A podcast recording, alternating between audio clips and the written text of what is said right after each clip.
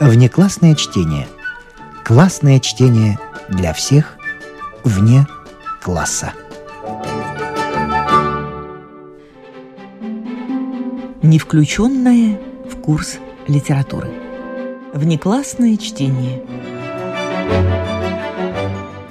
К непрочитанной книге всегда можно вернуться –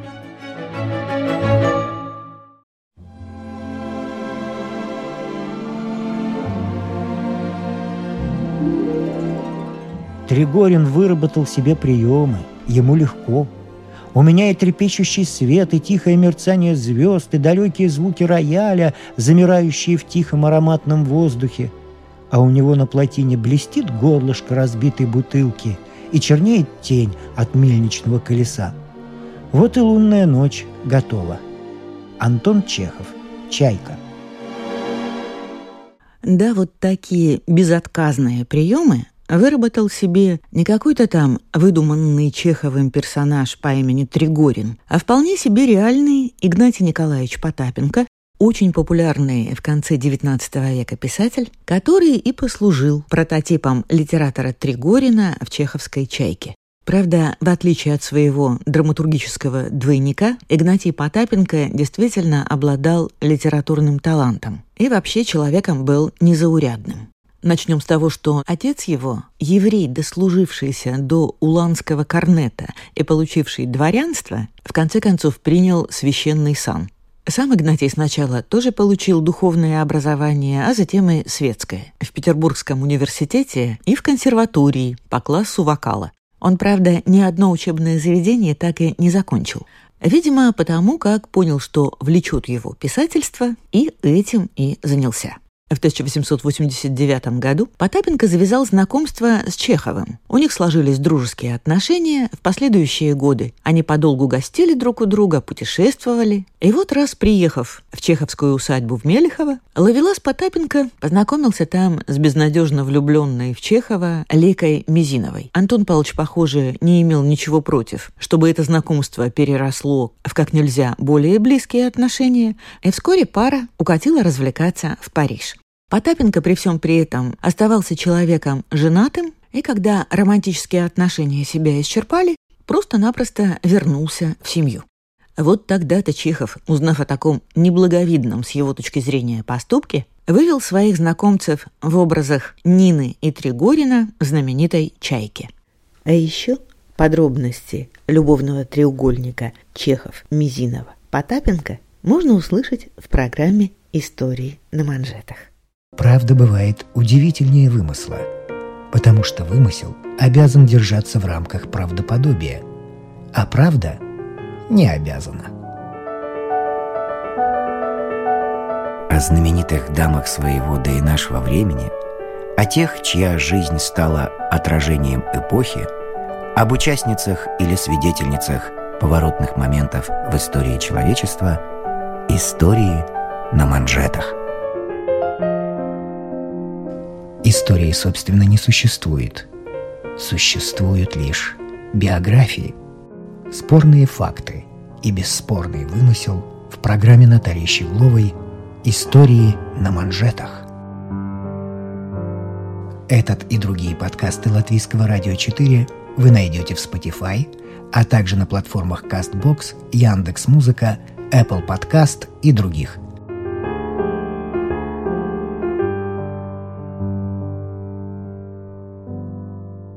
А сейчас продолжаем разговор об удачливом сопернике Чехова и талантливом литераторе Игнатий Потапенко. Чехов вывел своих знакомцев в образах Тригорина и Нины Заречной в знаменитой «Чайке». Причем в этой пьесе задел не только личную жизнь Потапенко, но и его писательские амбиции. А тут, несмотря ни на что, на Чехова вовсе не обиделся, деятельно способствовал постановке «Чайки» в Александринском театре, поддерживал с драматургом отношения до самой его кончины, а потом написал о Чехове воспоминания. Но справедливости ради стоит добавить, что Потапенко в свое время вполне заслуженно считался одним из самых популярных писателей. И даже в отличие от своего драматургического двойника Тригорина, действительно обладал литературным талантом. Вашему вниманию рассказ Игнатия Потапенко «Не простит». Записки старого студента –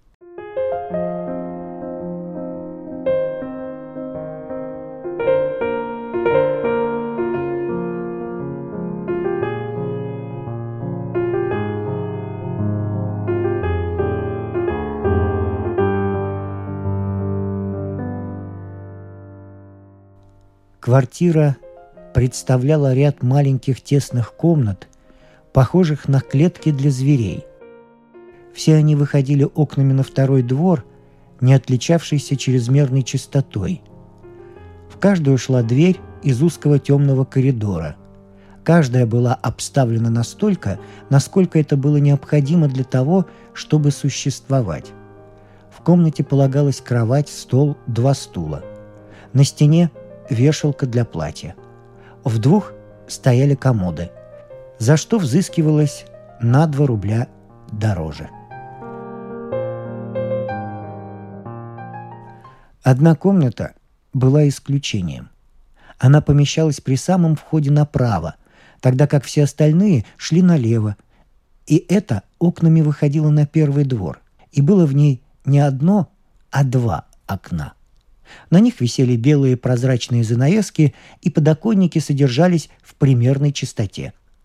В комнате были те же предметы, что и у других, но можно было заметить и значительную разницу.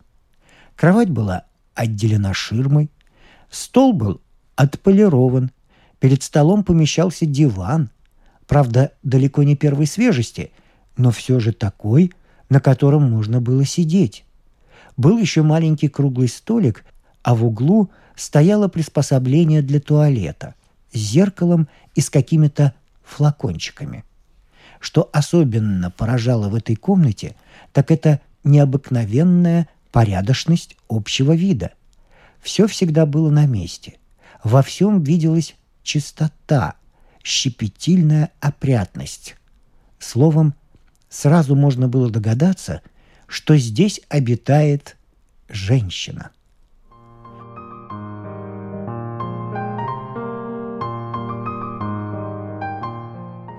Студент Чегринский всякий раз, когда входил в эту комнату, умилялся, сравнивая ее со своей.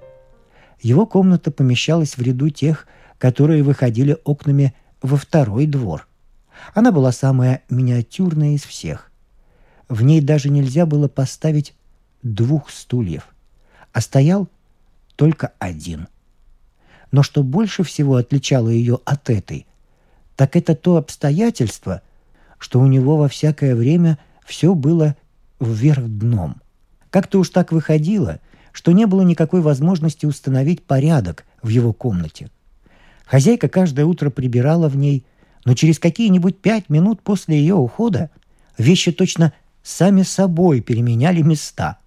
И все принимало такой вид, как будто уже с неделю хозяйская рука не прикасалась к ним.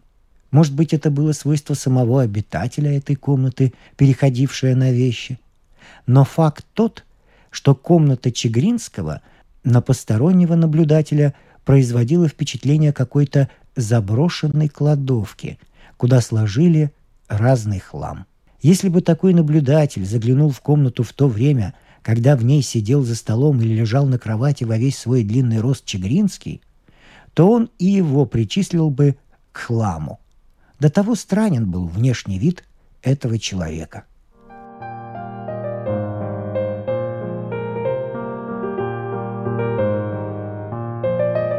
Восемь часов вечера Чегринский сидел на диване в комнате окна которой выходили на первый двор. Он усиленно кусал нижнюю губу, от времени до времени вытаскивал откуда-то, точно из глубины шеи, клочья волос, составлявших его бороду, теребил их в разные стороны, запихивал себе в рот и вообще обнаруживал все признаки беспокойства. Он молчал. Молчала также и хозяйка комнаты Мария Петровна Лопатина – она была не в духе, испытывала нервную дрожь и постоянно куталась в плед.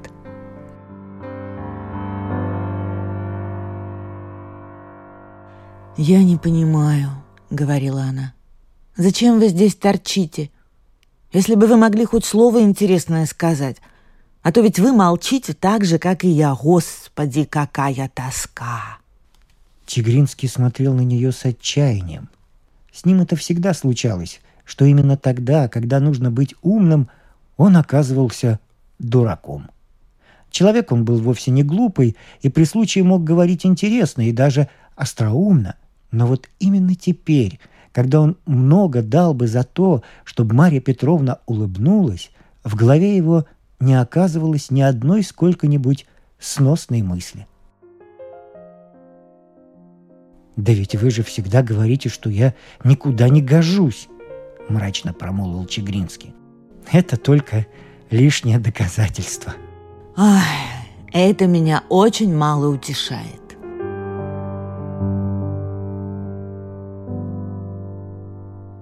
Чегринский казался несчастным.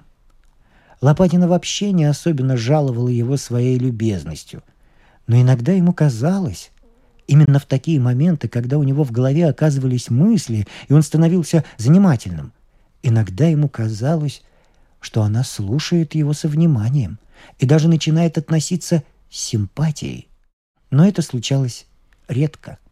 Большую частью ей бывало с ним скучно, и она искала другого общества. А между тем Чегринский с каждым месяцем замечал, что Лопатина все больше и больше привлекает его к себе. Она появилась на его горизонте с год тому назад. В первое время она показалась ему очень странной, чрезвычайно живая, нервная, она поражала своими неожиданностями, нередко казавшимися неловкими и бестактными. На нее иногда находило такое настроение, что она вдруг начинала говорить всем то, что думала о них. Выходила резко и никому не нравилась. Наружность ее не представляла ничего выдающегося. У нее было маленькое лицо с мелкими чертами – Маленькие глазки отличались живостью и переменчивостью выражения, но в общем в этом лице было что-то необыкновенно привлекательное, что-то задорное, интригующее. Вот на эту-то удочку и попался Чегринский. Именно глаза ее заинтриговали его. А затем она начала интересовать его все больше и больше – «Слушайте», — сказала Лопатина, — «я думаю, лучше будет, если вы уйдете к себе». «Что ж, если я вам так надоел...» Ах, «Нет, не то, но...» Но мы с вами оба представляем две такие мрачные фигуры, что лучше уж нам провести вечер врозь. «Я уйду», — промолвил Чегринский. «Но ведь вы знаете, как мне будет грустно. Ведь вы знаете...» «Ай, знаю, знаю, знаю!» — нервно заговорила Лопатина. «Так ведь это же ничего не помогает. Вы влюблены в меня, да? Ну, это глупо». «Почему же глупо?» — спросил Чигринский. «Да так, просто глупо, да и только. Вообще глупо быть влюбленным. Это детское занятие». Чигринский встал и изобразил желание уйти. В это время в передней раздался сильный звонок, потом по коридору зашлепала туфлями хозяйка, которая почему-то всегда была не одета и всю жизнь носила какие-то ночные костюмы. Может быть, это происходило от того, что она ютилась в темной дыре, где можно было поставить только кровать, а все остальные углы отдавала жильцам. Еще минута, загрохотал болт у двери, и затем в комнату протянулась рука – подававшая письмо. Лопатина оживилась, вскочила с места, схватила письмо и с радостным криком открыла его. «Вот, кстати!» Уже совсем-совсем другим голосом воскликнула она. «Оказывается, что сегодня вечеринка, уж я не знаю какая, вот тут написано на билете». «Вам прислали билет?» — спросил Чигринский. «Да, вот, э, посмотрите». А кто же это? Он спросил это с каким-то новым оттенком в голосе. Кажется, он ревновал Лопатину к тому, кто прислал ей билет. Кто же это? Право не знаю. промолвила Мария Петровна, но при этом взглянула на него искоса и заставила усомниться в том, что говорит правду. Значит, э, вы идете? Да с кем же я пойду? Да. Это вопрос, промолвил Чегринский и отвернулся. Может быть, он боялся именно тех слов, которые были тотчас же вслед за этим произнесены. «Послушайте, вы должны идти». «Я?» И он усмехнулся почти саркастически, причем этот сарказм, конечно, относился к нему самому. «Конечно, вы! Что ж тут удивительного? Вы всегда говорите о ваших чувствах, а не хотите проводить меня на вечер?» Да видите ли, Мария Петровна, чувство — это одно. А одолжение — это другое. Да нет же, нет. Вы меня не так понимаете, но он замялся. Решительно ему трудно было объясниться. Но Марья Петровна требовала, чтобы он во что бы то ни стало шел с нею. Тогда Чегринский почувствовал решимость напрямик сказать ей, в чем дело. «Слушайте, Марья Петровна, неужели вы думаете, что я могу проводить вас?» «Почему же нет?» «Да вы взгляните на меня». «Ну-те, я гляжу». Да вы присмотритесь хорошенько. Мария Петровна подошла к столу и взяла даже свечку и с слегка комическим видом начала тщательно рассматривать его. Вдруг она рассмеялась. Однако, в самом деле, ну как это удивительно, я вас знаю столько времени и Никогда этого не замечала. Да, это невозможно. Вы не замечали от того, с видимым смущением говорил Чегринский, что вам это еще ни разу не понадобилось. Какое же вам могло быть дело до моего костюма?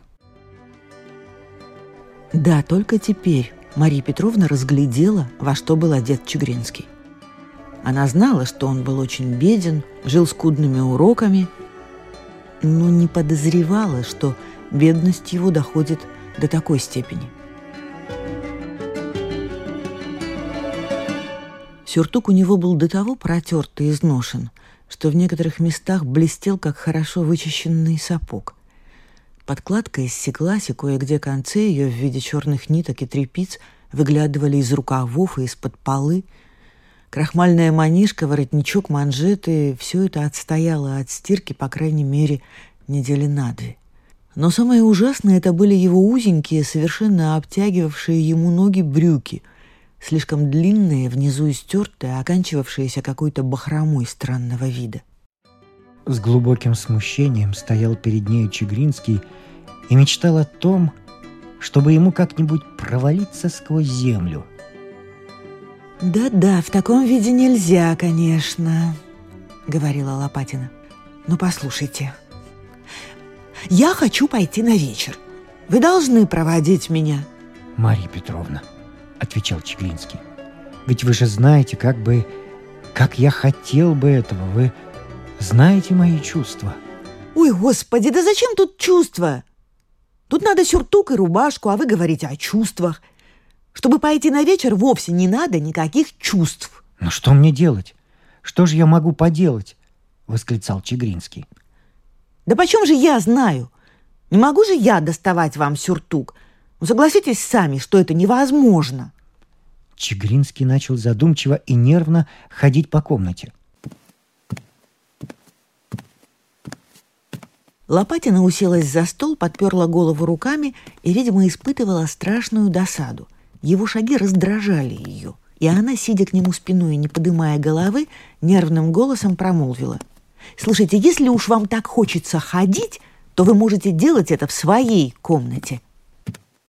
Чегринский остановился, скорбно посмотрел на нее, потом направился к двери и вышел.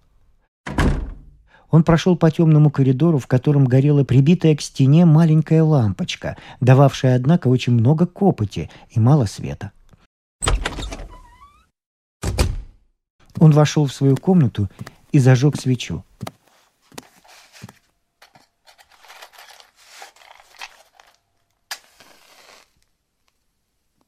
Здесь было очень трудно шагать, но все-таки он не мог обойтись без этого.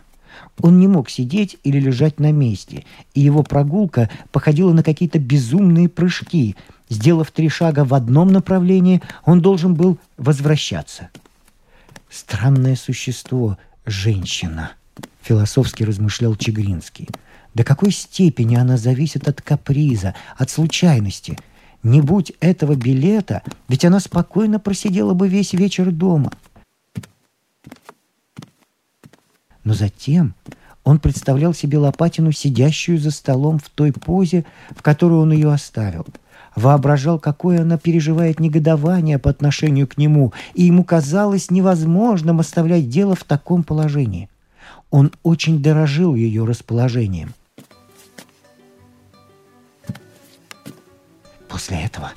Она меня совсем возненавидит, с отчаянием думал Чигринский. Рядом, сквозь наглухо запертую дверь, слышалось легкое похрапывание.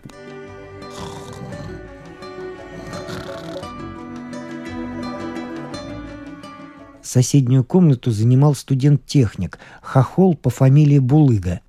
Он уже дня два не выходил из комнаты – Булыга был очень мнителен и вечно воображал себя опасно больным. На этот раз он схватил легкую простуду и по обыкновению вел себя так, как будто ему предстояла верная смерть. У Чугринского вдруг мелькнула мысль попросить у него одежду. Он постучался в дверь. «А? Шо вам?» Болезненным голосом отозвался Булыга.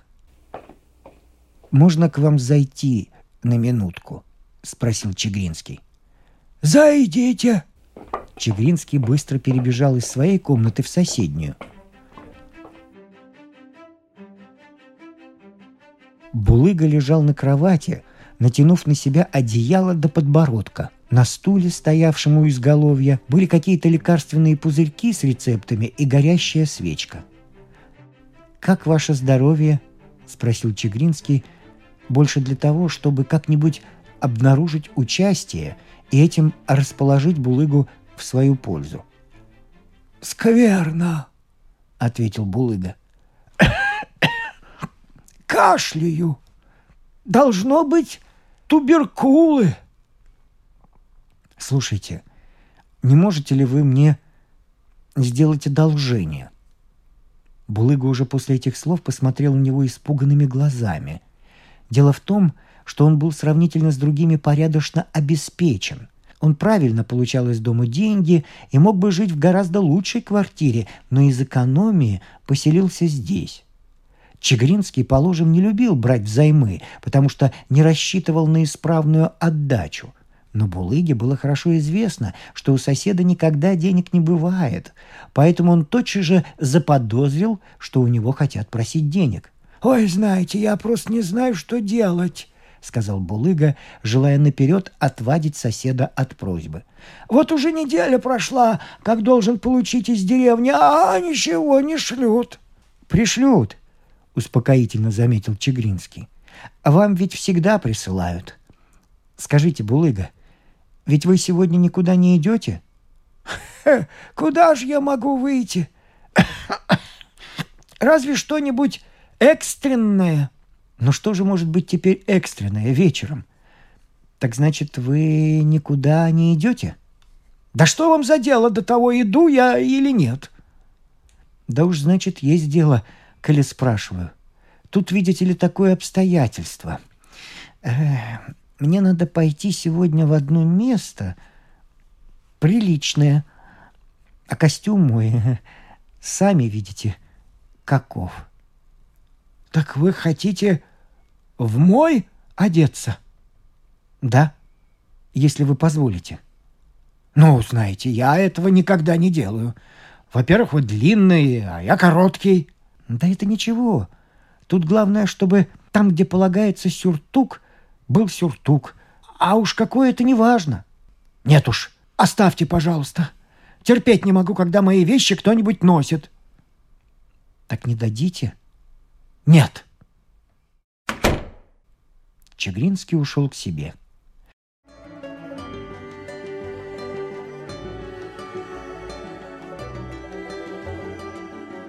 Минут через десять после этого в дверь его постучались, и затем раздался голос Марьи Петровны. «Слушайте, Чегринский, идите сюда!» Чегринский побежал в ее комнату. Мне страшно хочется поехать. Я должна пойти сегодня. Я бы сама пошла, но это ужасно далеко. Я боюсь. Может быть, я проводил бы вас, а оттуда вы как-нибудь сами, что ли? Нет, это как же? А вдруг я там не встречу знакомых? Нет, вы уж лучше достаньте себе как-нибудь. Я просил Булыгу, он не дает. А, Булыга, постойте-ка, я у него попрошу. Не даст. А может быть и даст. Мария Петровна в этом случае припомнила, что Булыга тоже не совсем был равнодушен к ее глазкам. Она отправилась к его двери и постучала. Ах, ах ты, Господи! Да ведь я же сказал, что не могу! Крайне недовольным голосом отозвался Булыга. По-видимому, совершенно уверенный, что это Чегринский возобновляет свои домогательства. «Послушайте, Булыга, это я!» — промолвила Мария Петровна. «А, вы? То есть э, это вы?» — воскликнул Булыга, и, несмотря на то, что дверь была затворена, из вежливости встал с кровати. «Ну да, я. К вам можно?» «Да, пожалуйста. Только у меня не совсем тут в порядке. А, впрочем, ничего. Войдите». Лопатина вошла к нему и тотчас же сделала кислую мину от сильного запаха лекарств. Она не рассчитывала здесь долго оставаться и потому сразу сказала.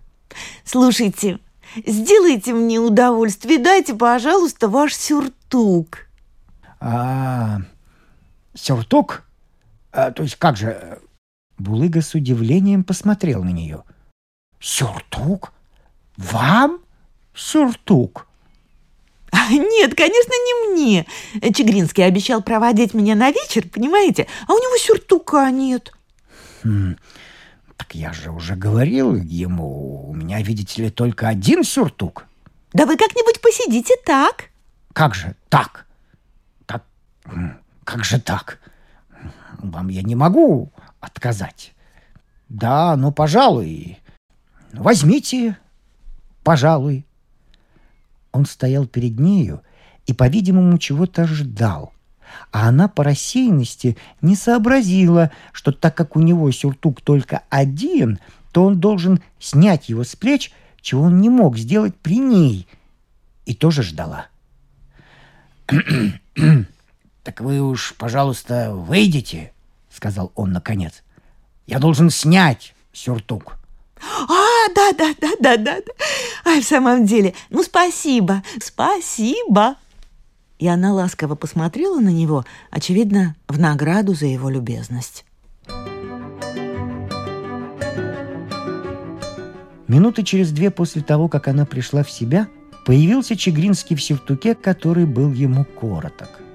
Но, несмотря на столь торжественный костюм, лицо его выражало отчаяние – «Ну, вы готовы?» — спросила его Лопатина.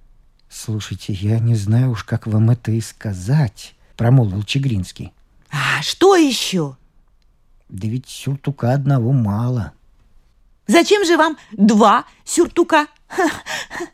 Сострила и засмеялась Лопатина. «Не в том дело. А нужно еще...» Она взглянула на Чегринского и только теперь увидела, до какой степени лицо у него смущенное. «Господи!» — воскликнул он тоном отчаяния и опустился на стул. «Что я за несчастный человек?» Ведь нельзя же так идти, сами согласитесь. Ведь вы же понимаете, до какой степени я желаю проводить вас. Ну уж действительно. Знаете, еще сюртук я могла достать вам, но... Чегринский на это не сказал ни слова. Он запустил обе руки себе в волосы и мрачно смотрел вниз.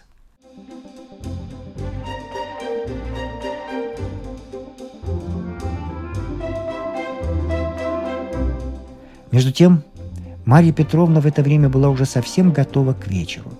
Ее русые волосы были завиты, новая кофточка блистала белизной, появились бантики, брошечка, шпильки.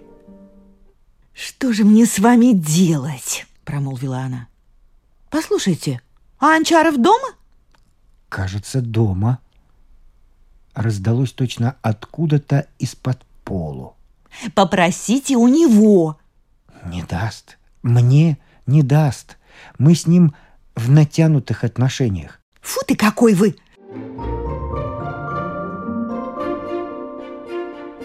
Послушайте, ну, ну не могу же я, ну не могу я просить брюки. Как хотите. Уже окончательно безнадежно ответил Чегринский.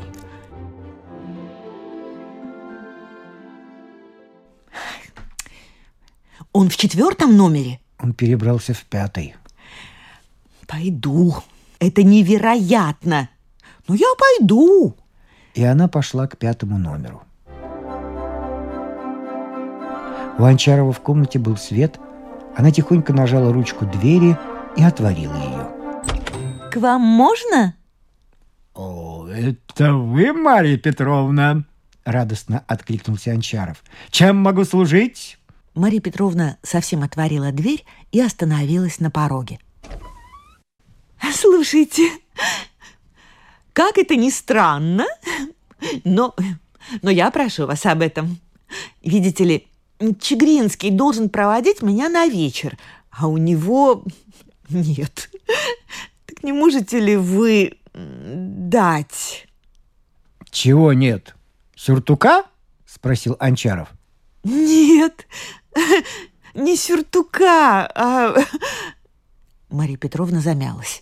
«А, понимаю», — догадался Анчаров и громко рассмеялся. «Так вот, что вам нужно!» «Ну, знаете, вы к нему очень милостивы. Ему бы я не дал, а для вас с удовольствием». В то время, когда Марья Петровна так счастливо одевала Чегринского, сам герой впал в отчаяние еще больше прежнего. В ее отсутствие он встал, подошел к зеркалу и тщательно осмотрел свои воротнички и манжеты. Они оказались в безнадежном состоянии. Собственно говоря, в них недовольно прилично было даже показываться на улице. Но Допустив мысль, что миссия Лопатиной у Анчарова кончится удачно, Чегринский уже никак не мог согласиться на то, чтобы она достала для него еще что-нибудь. И тут у него мелькнула счастливая мысль. Он стремглав вылетел из комнаты, пробежал через коридор и влетел прямо в темную кладовку, где помещалась хозяйка квартиры. Продолжение следует. Внеклассное чтение. Классное чтение для всех вне класса. А для тех, кого интересует наша женская роль в истории, в подкасте Латвийского радио 4 звучат истории на манжетах. О знаменитых дамах своего да и нашего времени, о тех, чья жизнь стала отражением эпохи, об участницах или свидетельницах поворотных моментов в истории человечества, истории на манжетах. Рассказы Натальи Щегловой в подкасте Латвийского радио 4.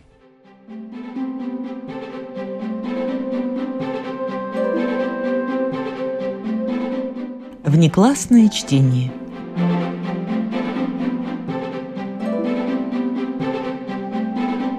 С вами прощаются актеры Наталья Щеглова и Вадим Гросман. Музыкальный редактор Виктор Петров. Слушайте нас в Spotify, на платформах CastBox, Яндекс.Музыка, Apple Podcast и других. Самых маленьких слушателей мы приглашаем побывать в гостях у книжки. Подкаст Латвийского радио 4.